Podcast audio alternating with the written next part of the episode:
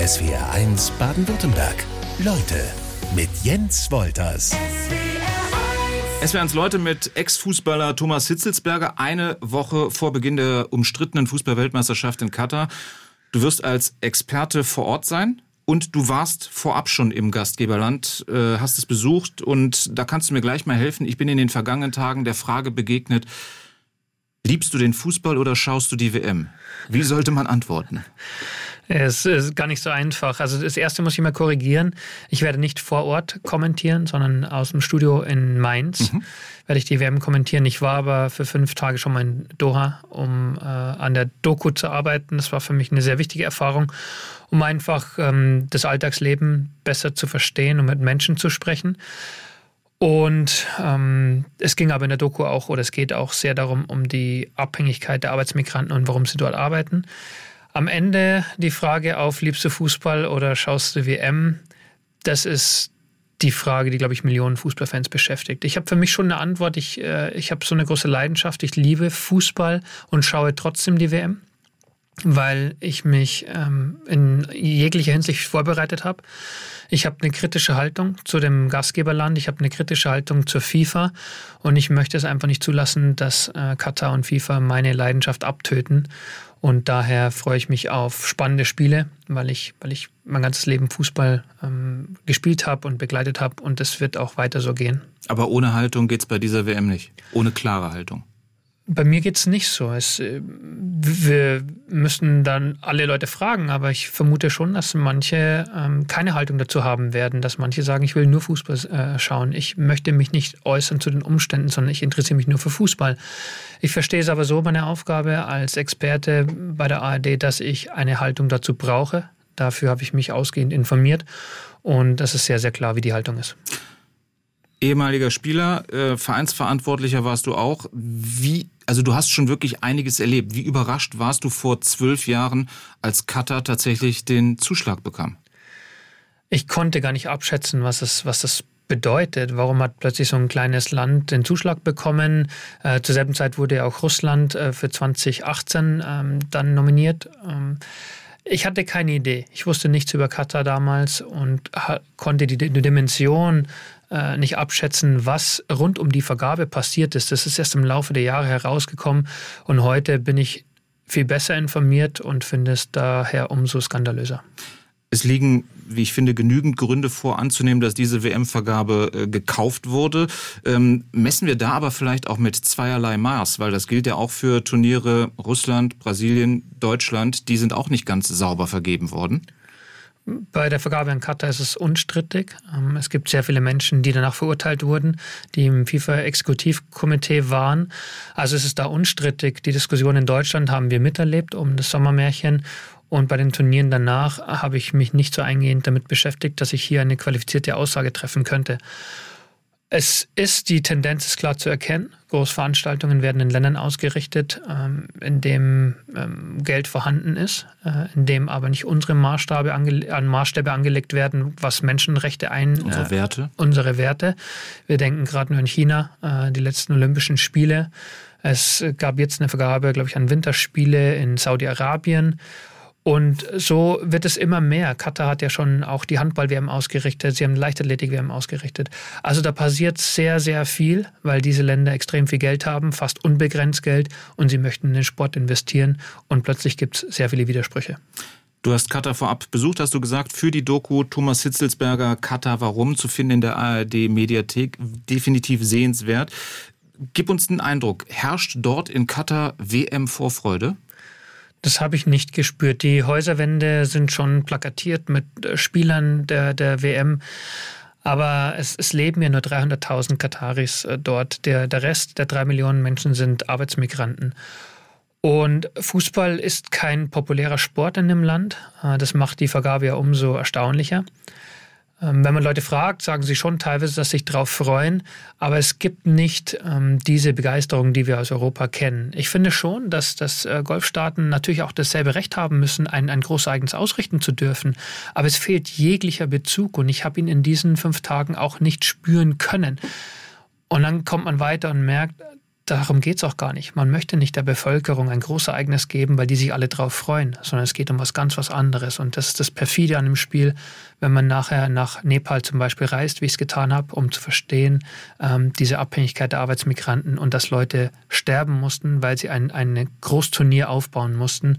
Und nach vier Wochen geht die Welt dort wieder weiter und äh, viele wird es nicht mehr interessieren. Nepal gehen wir gleich noch drauf ein.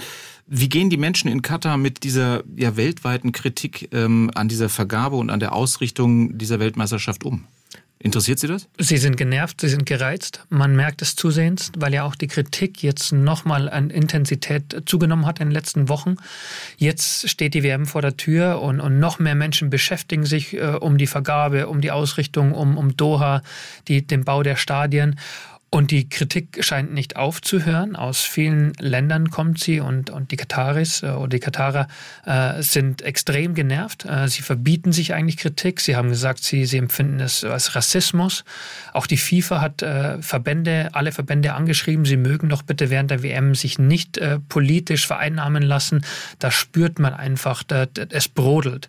Und ähm, sie hatten wahrscheinlich vor zwölf Jahren, als, als die WM nach Katar vergeben wurde, nicht damit gerechnet, dass es dann zu, zu Beginn dieser WM so heftig wird. Ein Punkt, der Katar immer wieder vorgeworfen wird, sind die sklavenähnlichen Zustände der Arbeiter, die etwa die Stadien gebaut haben. Ähm, welche Erfahrungen hast du da erstmal vor Ort in Katar tatsächlich sammeln können? Ich habe Menschen gesehen, die während des Tages äh, im Freien gearbeitet haben. Also es war Anfang Oktober. Ich, äh, es ist dort nicht mehr ganz so heiß wie noch im Sommer, aber selbst da war es zu heiß, um äh, im Freien arbeiten zu können. Menschen sind auf der Straße und, und bauen weiter. Sie bauen an den Hotels, an den Straßen. Und ich fand das schon menschenunwürdig. Äh, von, von Freunden weiß ich, die im Sommer da waren, die sagen, es ist, es ist un, man kann es nicht aushalten. Das habe ich gesehen. Man konnte nicht mit den, wir haben nicht mit den Arbeitern gesprochen. Ich habe das nicht getan. Das hat eigentlich Weil du es nicht durftest, oder? Äh, es war, wir haben gar nicht den Versuch unternommen. Ich hatte schon auch damit gerechnet, in dem Moment, wo man es tut, dass, dass, dass man uns äh, das verbieten wird. Es reicht leider schon zu sehen, dass wirklich Tag und Nacht die Menschen dort arbeiten in dieser Hitze und ähm, was bei uns hier, ähm, was, was wir einfach nicht ertragen könnten. Das WM-Organisationskomitee spricht von drei Toten, die es äh, auf den Baustellen der WM-Stadien gegeben haben soll. Mit Verweis auf Behördenunterlagen spricht etwa der englische Guardian von 6.500 Toten. Es gibt äh, auch Annahmen bis zu 15.000 gestorbenen Menschen auf den Baustellen. Äh, was stimmt wohl? Das kann ich genauso unzuverlässig beantworten wie all die anderen, die Zahlen in den Raum werfen. Ich habe mit einer Mitarbeiterin von Human Rights Watch gesprochen. Auch sie war sehr vorsichtig darin. Sie sagt schon, dass, äh, dass die Zahl 3 definitiv nicht stimmt. Das ist auch, äh, ähm, ich sagen, äh, Wahnsinn, wie man davon sprechen kann. Allein ich habe eine Person in Nepal getroffen, die sagt, dass ihr Ehemann dort verstorben ist. Und äh, da gehört nicht viel Fantasie dazu, dass man sagt, das müssen mehr als drei gewesen sein. Aber ich bin da sehr vorsichtig. Ich möchte keine Zahlen nennen. Äh, wir haben im Film schon auch von Tausenden gesprochen, weil wir uns verlassen auf die NGOs, Amnesty International, Human Rights Watch, die auch von Tausenden sprechen. Du hast es schon angesprochen, du hast Nepal besucht, du hast ähm, Hinterbliebene ähm, besucht, äh, die ihre Angehörigen auf den Baustellen in Katar verloren haben. Erzähl mir bitte mal davon, was ist das für, ein, für, für eine Reise gewesen? Die klingt alles andere als angenehm. Also Nepal war, war unfassbar eindrücklich, weil wenn man dorthin fliegt, begegnet man eher Menschen, die äh, ins Himalaya-Gebirge gehen wollen zum Bergsteigen, Mount Everest Base Camp und voller Vorfreude sind. Und dann landet man in Kathmandu und stellt fest, es ist Chaos. Egal wo man hinsieht, ist es Chaos.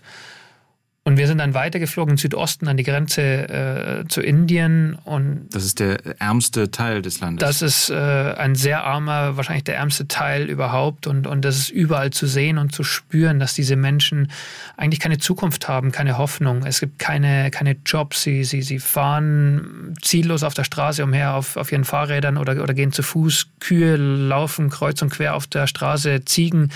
Und es, es herrscht schon chaotische Stimmung, aber die Menschen haben einfach keine Arbeit. Und, und Bildung ähm, existiert als solches auch nur ganz, ganz bedingt.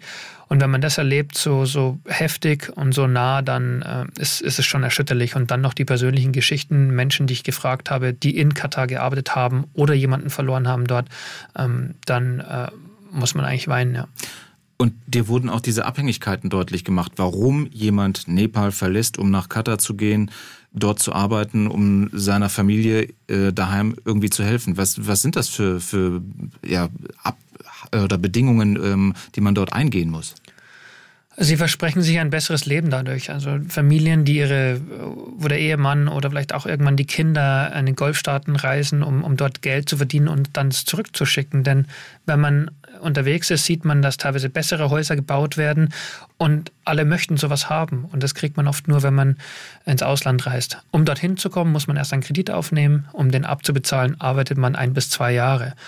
Und das unter Bedingungen, die einfach menschenunwürdig sind. Und, und diese Abhängigkeiten, meine ich, verstehen die Katarer. Und das ist dann Ausbeutung und das darf nicht sein. Weil die WM dort stattfindet, wird jetzt darüber gesprochen. Es gab Veränderungen. Es gab, ja, es gab auch Verbesserungen. Aber das ist eigentlich zynisch, dass wir über diese minimalen Verbesserungen sprechen und sie hochheben als, das ist doch doch schon wunderbar. Die Menschenrechte werden angeprangert in Katar. Du lebst offen schwul. Ähm, das ist in Katar verboten. Wie fühlt sich das für dich an? Ich hatte erstmal keine Sorge, dass mir was zustoßen wird, weil meine Auffassung war oder immer noch ist, dass, ich, dass man sich dort nicht die Blöße gibt. Ich wusste nicht, warum ich dann eingesperrt werden sollte als, als einer eines Teams, der auch in der Öffentlichkeit steht. Aber ich bin dann nicht im Mittelpunkt. Es geht um die Leute, die dort äh, bei der WM sein wollen. Wenn, wenn sie in Gefahr sind, weil sie, weil sie homosexuell sind, dann geht es nicht. Wir können nicht ein Großturnier ausrichten, um dann von dem Staat, der es ausrichtet, eine Sicherheitsgarantie zu bekommen. Das ist, das ist absurd. Genau das hat es aber vor kurzem erst gegeben. Und so glaube ich schon, dass, dass äh, Menschen der queeren Community während der WM sicher sind. Aber wie geht es den Katarern selbst, die dort leben, vor der WM und nach der WM? Die scheinen nicht sicher zu sein. Äh, so wurde es mir auch berichtet. Ähm, es gibt auch äh, Conversion Therapy, nennt sich so die Umwandlungstherapien, die dort noch angewandt werden, die bei uns auch äh, Gott sei Dank verboten sind. Und man hört es aus dem Mund von Katarern und kann nur den Kopf schütteln.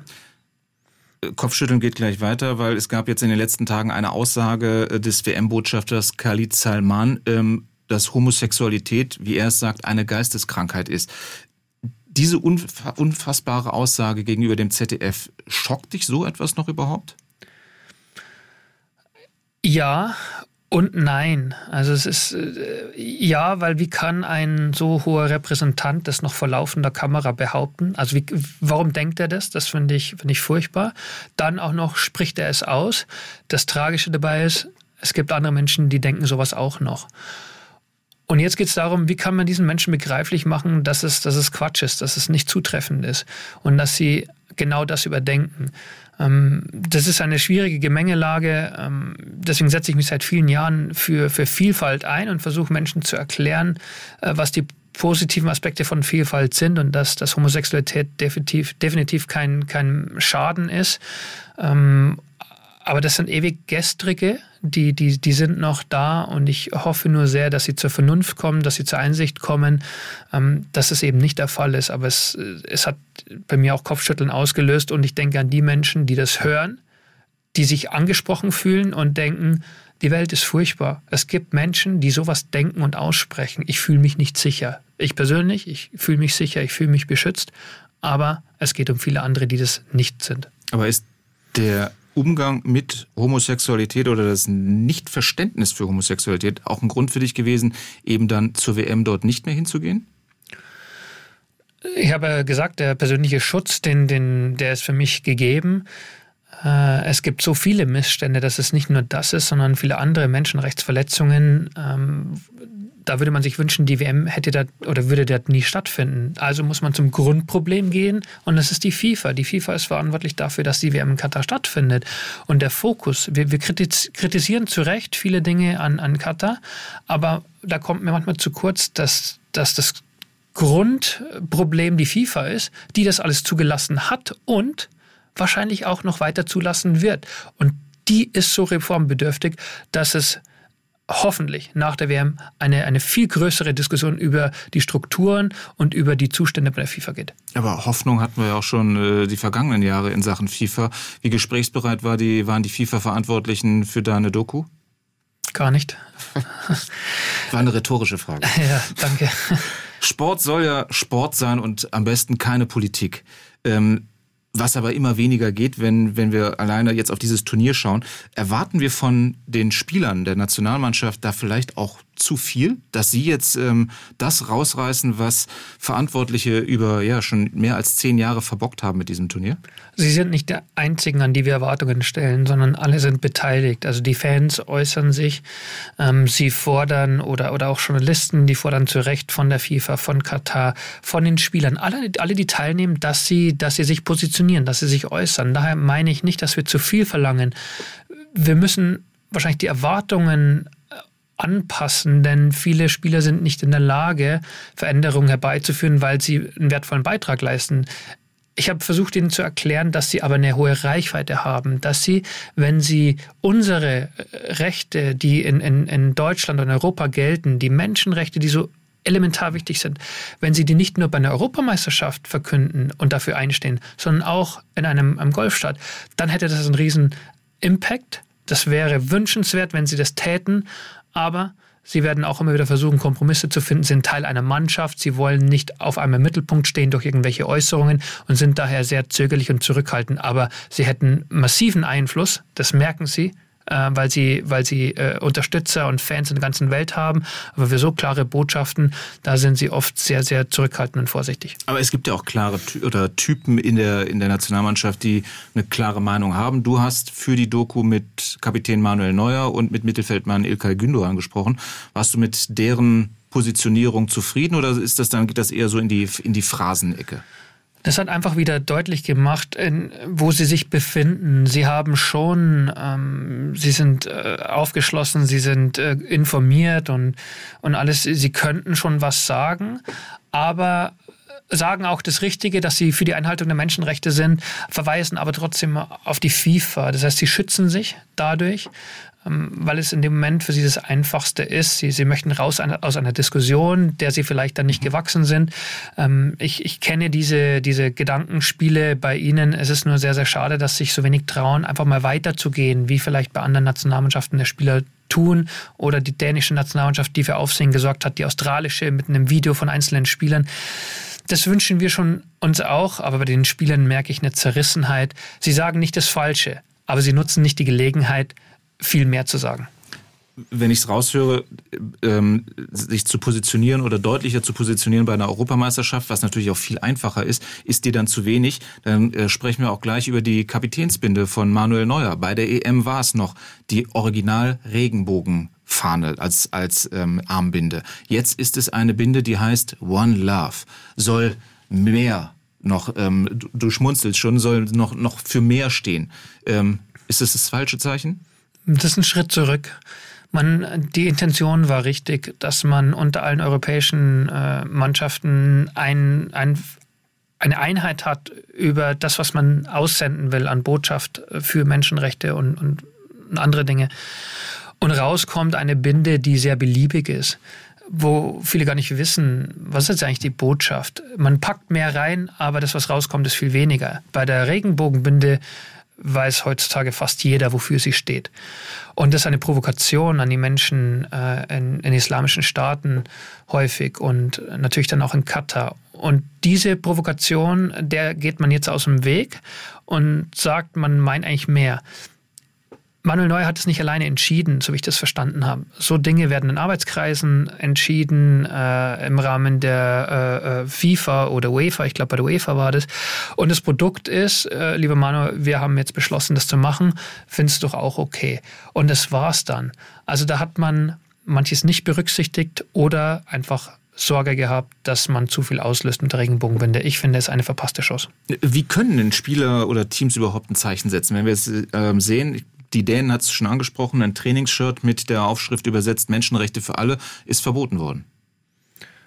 Sind wir wieder bei der FIFA. Also sie ja. verbieten wirklich so ein, eine Botschaft ähm, und dann sagen, also lass uns da hingehen. Wie, wie können sie sich das überhaupt noch rausnehmen, sowas, sowas zu verbieten? Das zeigt doch, dass sie ein gespaltenes Verhältnis haben, dass sie auf der einen Seite dem Ausrichter gefallen wollen, auf der anderen Seite auch irgendwie äh, sagen, hey, es geht doch nur um Fußball, nicht Politik. Sie betreiben permanent Politik. Sport und Politik ist so eng miteinander verbunden, muss mir niemand mehr erzählen, dass, dass, dass man das trennen kann. Es ist miteinander verbunden.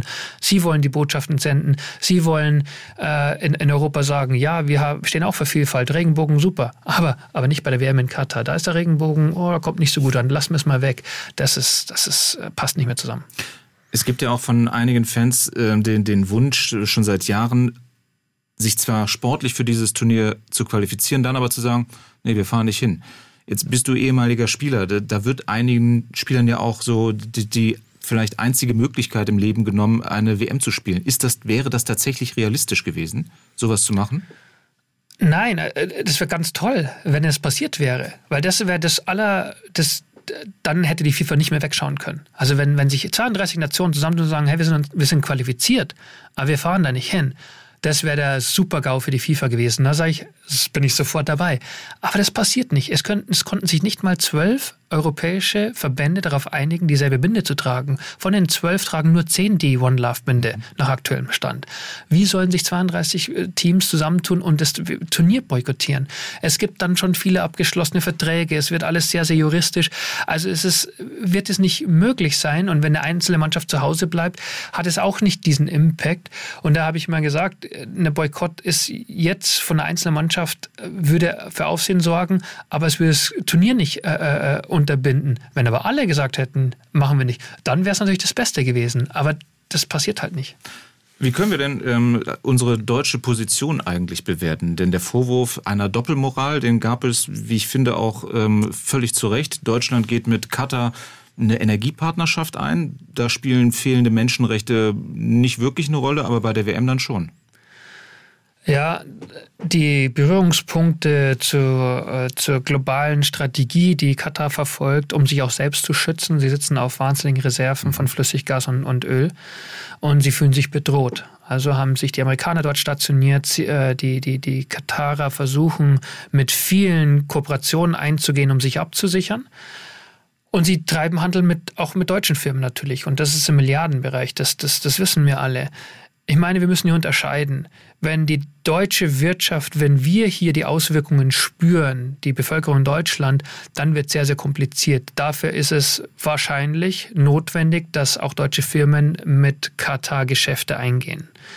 Aber der deutschen Bevölkerung geht es nicht schlechter, wenn das Turnier nicht in Katar stattfindet. Also wir brauchen kein Fußballfest in Katar, um hier in Deutschland gut leben zu können. Wir brauchen aber Wirtschaftsbeziehungen zu sehr vielen Staaten in der ganzen Welt, weil sonst, wenn wir das nicht haben, dann bricht hier alles zusammen oder vieles zusammen. Und so habe ich versucht zu verstehen, warum man da trennen muss zwischen ähm, Sportereignis in Katar oder Wirtschaft. Ich wünschte mir auch, dass all die Firmen, die die Geschäfte treiben mit, mit Katar, dass sie die Menschen daran erinnern, wir, wir verlangen von euch, dass ihr euch weiterentwickelt im, im Bereich der Menschenrechte. Ansonsten haben wir hier ein Problem. Aber das kann sich vermutlich, ähm, können wir uns als, als, als Nation nicht leisten. Aber das sind ja große Unternehmen. Also ich meine da nicht unbedingt das Architekturbüro, was ähm, an den WM-Stadien mit beteiligt war, obwohl, die wahrscheinlich auch genügend Geld verdienen. Aber eine deutsche Bahntochter hat das Schienennetz mit ausgebaut. Äh, Siemens hängt mit drin. Wäre es also, wenn ich dich richtig verstehe, nicht der beste Zug gewesen, dass diese Firmen alle gesagt hätten, Machen wir nicht. Wir, wir arbeiten nicht mit Katar zusammen. Wenn Sie die Geschäfte nicht machen mit Katar, äh, müssen Sie vielleicht Arbeitsplätze abbauen. Es hängt sehr viel dran. Dann hat das direkte Auswirkungen auf die Bevölkerung hier in Deutschland. Ein Fußballturnier hat nicht diese Auswirkungen. Ein Fußballturnier, würde ich behaupten, hat emotionale Auswirkungen. Aber so wie es in Katar stattfinden kann, kann es dann auch in Argentinien stattfinden, es kann in Brasilien stattfinden oder in Norwegen. Das funktioniert und es verändert für uns gar nichts. Aber wenn, wenn die Bemühungen eingestellt werden, mit diesem Land äh, äh Geschäfte zu machen, dann kostet es Arbeitsplätze, dann kostet es auch wirklich Entwicklung von Unternehmen und das ist eine ganz andere Diskussion als ein Fußballturnier. Emotional gehe ich gleich drauf ein. Uh, Uli Hoeneß, äh, da sind wir relativ schnell bei emotional, ist der Meinung, dass sich die Lage der Menschenrechte durch die WM in Katar verbessern wird. Ähm, das mag ja schon sein, hat es aber, glaube ich, ähm, in der Geschichte von sportlichen Großereignissen bisher auch noch nie gegeben. Aber sollte die Einhaltung der Menschenrechte nicht eher Bedingung sein für die Vergabe eines solchen Turniers? Das würde ich auch sagen. So sollte es sein. In vielen Staaten gibt es Menschenrechtsverletzungen und das Argument, ähm, Katar ist ja besser als Saudi-Arabien, zieht für mich nicht. Und wer kann diese Maßstäbe anlegen? Das kann äh, nur der, der, der Dachverband machen. Ähm, es gibt Verbesserungen, das wurde bestätigt, aber auf so einem geringen Niveau, dass es für mich keine Berechtigung hat, dann die WM äh, ja, zu rechtfertigen. Das, das reicht nicht. Vermutlich, hoffentlich führt diese andauernde Kritik dazu, dass, dass, dass, dass, dass man weitermacht mit, mit Verbesserungen für die Situation der Menschen äh, vor Ort. Aber meine, meine Hoffnung ist nicht groß, dass nach dem Abpfiff des Finals äh, dort nachhaltig sich weiter die Dinge positiv entwickeln. Es ist ähm, in der Vergangenheit so gewesen, es wird diesmal vermutlich wieder so sein. Laut FIFA-Präsident Gianni Infantino wird es die tollste WM, die beste WM aller Zeiten, was schon ähm, äh, unverschämt ist, das zu sagen, wie man mit äh, den Menschen dort umgegangen ist, die da geschuftet haben. Es wird auf jeden Fall die teuerste sein. 200 Milliarden US-Dollar ähm, kostet dieses Turnier. Von der Vergabe bis zur Ausrichtung. Was müssen wir aus dieser WM lernen? Dass er das für die beste WM ever hält, ist wahrscheinlich nachvollziehbar, weil er ständig in tollen Hotels ist, rumchauffiert äh, wird und äh, in, äh, in, alles Luxus genießt, weil ihm das gefällt. Das ich höre raus, du bist kein Infantino-Freund. ja, das glaube ich ist jetzt, ist jetzt durchgekommen. Er ist, er ist die Spitze der, der Bewegung. Er glaubt, dass man äh, mit, mit so viel Geld irgendwie Menschen auch glücklich machen kann, dass man Dinge kaufen kann, aber das funktioniert nicht bei allen. Und er hat es so gesagt, ist vielleicht seine Pflicht, aber das ist auch wieder äh, obszön, wie er das behauptet. So viel Geld auszugeben, zeigt schon wieder, das kann ja nicht äh, erwirtschaftet werden, das, da, da, kommt nichts zurück, aber das müssen sie auch nicht. Und so verändert Katar den Fußball insgesamt, weil sie unbegrenzt Geld zur Verfügung haben, das investieren und dadurch die Preise auch im Fußballgeschäft nach oben treiben. Und, und das ist auch noch zu kurz gekommen, weil es irgendwann ja auch zu viel wird. Ähm, jetzt bleiben wir bei dieser WM. Ähm, sehr, sehr viel Geld ausgegeben. Eine Stadt innerhalb von zwölf Jahren so groß gezogen, dass sie WM-tauglich ist für, für vier Wochen. Das hat es noch nie gegeben und hoffentlich wird es nie mehr geben. Du hast die Hoffnung, das kommt ja jetzt auch schon durch, dass sich irgendwas irgendwann bei der FIFA ändert. Worauf ruht diese Hoffnung? Die anhaltende Kritik. Die FIFA hat kein Vergnügen daran, sich das immer anhören zu müssen. Wir sind nicht die Einzigen. Ich, ich höre immer noch äh, in England rein äh, ähnliche Diskussionen, auch sehr viel Kritik. In Skandinavien kriege ich auch so bruchstückhaft mit, dass die das nicht ganz gut finden, was da gerade passiert. Wenn, wenn es weiter so zugeht, dann ähm, wachen vielleicht noch mehr Menschen auf bei der zu sagen, hey, das wollen wir uns nicht nochmal antun, das geht nicht. Also es wäre der erste Schritt. Es ist also nicht mehr erst die Erkenntnis, dass mhm. sie was falsch gemacht haben, sondern erstmal, es war sehr unangenehm, wie können wir uns das nächste Mal ersparen? Und dann weiterdenken und sagen, es wurden Fehler begangen. Was sind die Kriterien, um zukünftig Großereignisse aus, auszurichten? Das wäre erfreulich, aber da bin ich kurz schon vor dem Glauben an, an Nikolaus. passt in die Jahreszeit. Ähm, du hast für die Doku auch Bonita Merciades getroffen. Mhm. Ähm, muss ich kurz erklären. Sie war Kommunikationschefin für die australische Bewerbung, auch für 2022, ähm, und war in ihrer Funktion für den Stimmenkauf mitverantwortlich. Alleine, dass es, jetzt ist sie Whistleblowerin, das ist auch nicht unwichtig zu sagen, ähm, alleine, dass sie das so erzählt und was ihre, ihre Aufgabe war, ähm, hat dich das irgendwie nicht schockiert dastehen lassen? Also erstmal fand ich großartig, mit dir zu sprechen. Also ich, ich bewundere das, was, was sie gemacht hat, äh, mitzuerleben, was da passiert. Sie sollte mit, mit einem Team aus Australien dafür sorgen, dass die WM nach, nach Australien kommt und hat plötzlich gemerkt, was da abläuft, wie Geld bezahlt werden muss, um dieses... Und viel Geld. Dem viel Geld. Aber sie hatten nicht so viel wie, wie Katar. Und sie hat danach ein Buch geschrieben. Sie ist eine Whistleblowerin und deswegen finde ich das so, so beeindruckend, äh, dass sie, dass sie das alles gesagt hat. Sie legte sich und legt sich mit der FIFA an und äh, war froh, dass sie das auch so offen dann nochmal erzählen konnte. Im Buch hat sie es ja auch schon beschrieben. Äh, und, und das ist einfach der Beleg, was, was da abläuft, um, um so ein Großereignis zu bekommen.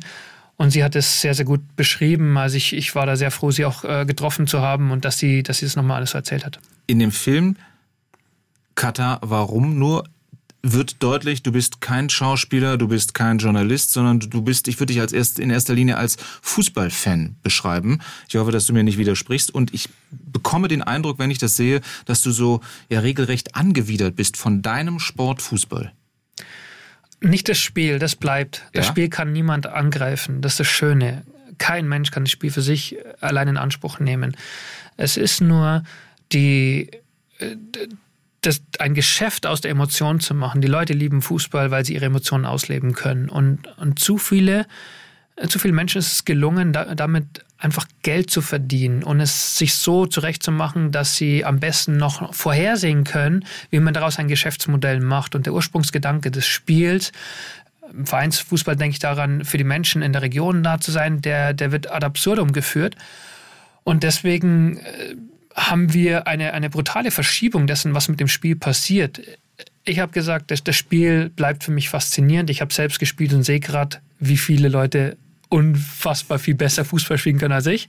Äh, Denke mir, wie machen die das bloß? Ich äh, freue mich und auf. Und du warst auch gut. Ja, aber da gibt es viele, die sind noch viel, viel besser und, und das will ich sehen. So, wie, wie gelingt es denen? Ich möchte sehen, wie Deutschland gegen England spielt, wie Brasilien gegen Argentinien spielt. Das fasziniert mich. Nur was, was stört, sind Leute, die so tun, als hätten sie Lust auf dieses Spiel, aber eigentlich nur schauen, wie sie das verkaufen können. Und da gibt es zu viele davon. Die haben nur Interesse an der Kohle. Ja. Aber trotzdem, ähm, frage ich mal provokant nach, müsstest du da nicht ganz konsequent, wenn du sagst, ich möchte an dieser Maschinerie nicht beteiligt sein, müsstest du da nicht auch sagen, okay, dann bin ich auch kein ARD-Experte? Oder sagst du, ich bleibe trotzdem bewusst, äh, habe ich mich dafür entschieden? Ja, da gibt es viele Antworten darauf. Die, die erste ist die, sag, FIFA, Katar zerstören mir nicht meine Leidenschaft. Ich lasse mich nicht verdrängen vom Fußball, nur weil die ein anderes Spiel spielen. Äh, darüber hinaus finde ich, dass ich als Experte bei der ARD jetzt den, den, den großen Vorteil vielleicht habe, ich habe mich mit dieser WM tiefer und eingehender beschäftigt als vielleicht viele andere. Und es ähm, ist, ist ein großes Privileg. Wenn ich jetzt mit diesem Wissen davonlaufe, dann beraube ich mich der Chance, an sag, elf Sendetagen, die die ARD dran ist, nochmals darüber zu sprechen, nochmal Kritik zu äußern.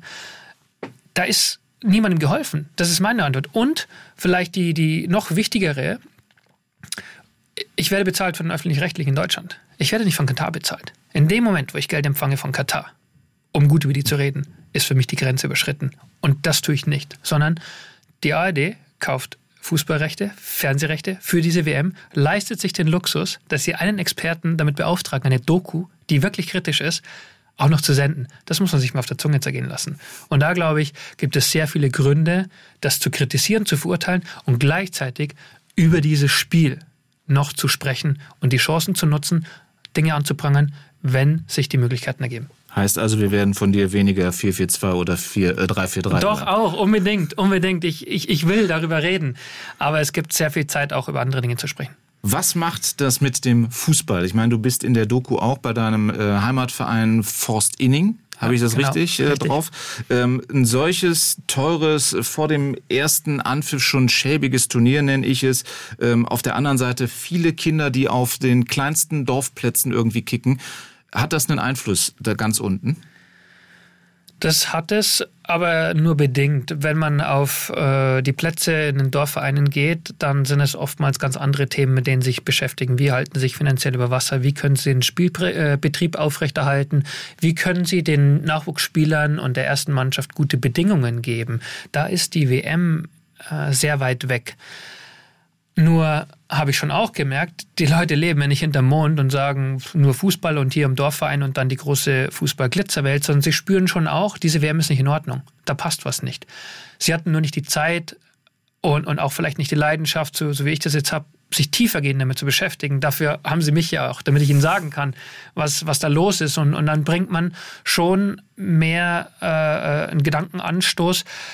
Und das Gefühl ist das gleiche. FIFA ist eigentlich gleichbedeutend für Korruption oder steht äh, für Korruption. So kommt es auch in der, in der Doku rüber. Und das ist so ein, ein, nicht nur ein Gefühl, sondern der Glaube, den viele Menschen, glaube ich, in Fußball Deutschland haben. Ich mach dir kurz mal ein Bild auf. Bei mir zu Hause, mein Sohn ist neun. Das ist so die erste WM, die ihn richtig interessiert. Da wird jedes Sonderheft gelesen. Er sammelt natürlich auch äh, die offiziellen WM-Karten.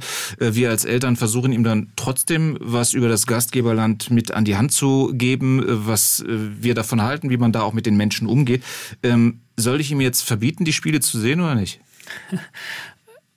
Das ist du bist nicht für meinen Sohn verantwortlich. Ich wollte gerade sagen, das ist dein Sohn, das ist deine Aufgabe, ähm, ihn so zu erziehen, wie du es für richtig hältst. Ich möchte nie den, den Kindern äh, das Besondere am Fußball verwehren, sagen, hör auf, dich mit dem Spiel zu beschäftigen, hör auf, äh, dir über Fußball Gedanken zu machen, sondern geh raus, spiel Fußball. Also schule deine äh, kognitiven Fähigkeiten, beweg dich, sei in der frischen Luft, spüre es, was es bedeutet, in einer Mannschaft, Teil einer Mannschaft zu sein. Diese Aspekte, darum geht es. Die Begleiterscheinungen, ähm, die, die kriegen sie automatisch mit. Das muss er dann für sich beantworten, ob, ob er dann keinen Bock mehr drauf hat oder nicht. Aber das Spiel sollte man auf keinen Fall madig machen. Mache ich auch nicht. Also dafür gucke ich es auch ehrlich gesagt zu gerne. Es war ähm, eine Frage, auf die ich schon eigentlich eine Antwort gefunden habe. Mhm. Ich werde ähm, trotzdem eine klare Haltung zu diesem Turnier haben und ich werde trotzdem Interesse an dem Sport haben. Hast du noch kurz Lust, äh, über das Sportliche zu sprechen bei der WM? Ja, sehr gern. ähm, was kann die deutsche Mannschaft, jetzt wissen wir seit der vergangenen Woche, ähm, wer mitfahren wird, was kann die deutsche Mannschaft in Katar reißen? Sie kann alles reißen, wenn sie will, wenn sie gut zusammenspielt, wenn sie zusammenhält. Aber aus meiner Sicht sind sie jetzt nicht Top-Favorit. Dazu zähle ich sie nicht. Ich bin der Meinung, dass das im Mittelfeld ein, ein Überangebot an exzellenten Spielern ist. Da sind wir Weltklasse besetzt, im Tor genauso. Nur im Sturm fehlt uns vielleicht diese absolute Weltklasse und auch in der Abwehr. Und da gilt es, das, das aufzufangen. Das funktioniert halt nur mit, mit einem guten äh, Teamgeist, mit einer extremen Geschlossenheit, was Deutschland oft ausmacht bei Turnieren. Ähm, sie haben Möglichkeiten, aber ich zähle sie nicht zum Top-Favoritenkreis. Findest du die Mischung gut? Also was ich toll finde, sind so diese jungen Hüpfer Musiala und Mukoko. Ähm, also von denen erwarte ich jetzt nicht von Beginn an was, sondern dass man sie halt immer mal so ein bisschen platziert. Aber die machen ja schon in der Liga halt richtig viel Spaß. Ja, Musiala ist, ich bin ein Fan von dem, das kann ich ja sagen. Ich also wenn ich den Fußballspiel sehe, geht mein Herz auf. Entschuldigung für diese platten Ausspruch jetzt, aber es ist nun mal so. Der kann Spiele entscheiden. Das, das, das kriegt er hin. Der spielt regelmäßig äh, auf Weltklasse-Niveau. Also ist es ihm auch zuzutrauen. Mokoko äh, ist jetzt auch mittendrin, kann genau dasselbe tun. Aber es braucht schon auch, da, da bin ich schon dafür, auch teilweise Spieler, die mal eine WM schon erlebt haben. Aber Hansi Flick als Trainer hat sie schon mehrmals erlebt.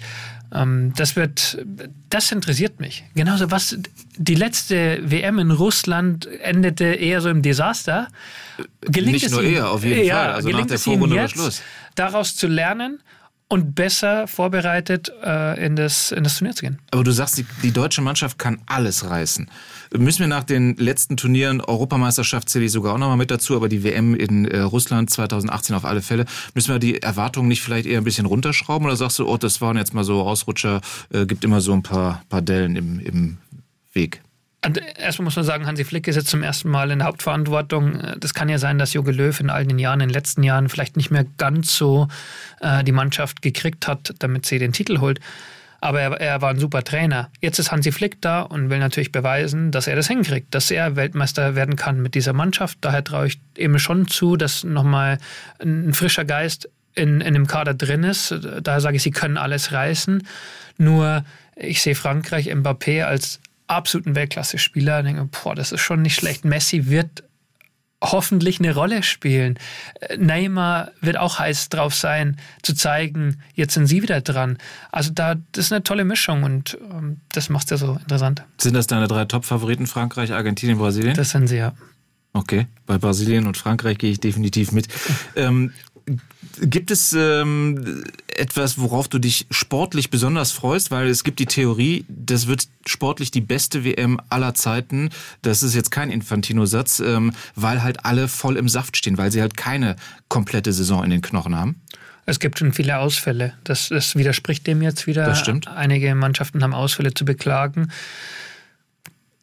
Das ist schwer zu messen. Also an, nach welchen Kriterien misst man jetzt die beste WM? Das ist sehr, sehr individuell. Was ist meine Erwartung? Ähm, das Ergebnis ist das Allerwichtigste, aber es sagt noch nichts über die Qualität des gesamten Turnieres aus. Ähm, das können wir erst hinterher bewerten und dann abgleichen mit unseren Erfahrungen aus den letzten Jahren. Das wäre jetzt vermessen, das zu behaupten, dass es die beste wird ähm, sondern spannend. Das finde ich im Vergleich zum Clubfußball das Gute. Im Clubfußball weiß man in der Regel, wie es ausgeht. Hm. Also da gibt es Top-Mannschaften, die haben so viel mehr Geld als andere, die, die gewinnen meistens. Und dann nur in der absoluten Topspitze Champions League, letzten acht Mannschaften, da gibt es Überraschungen, also da weiß man es nicht so gut. Aber in der Bundesliga weiß man, wie es ausgeht. Und bei der WM weiß man es nicht.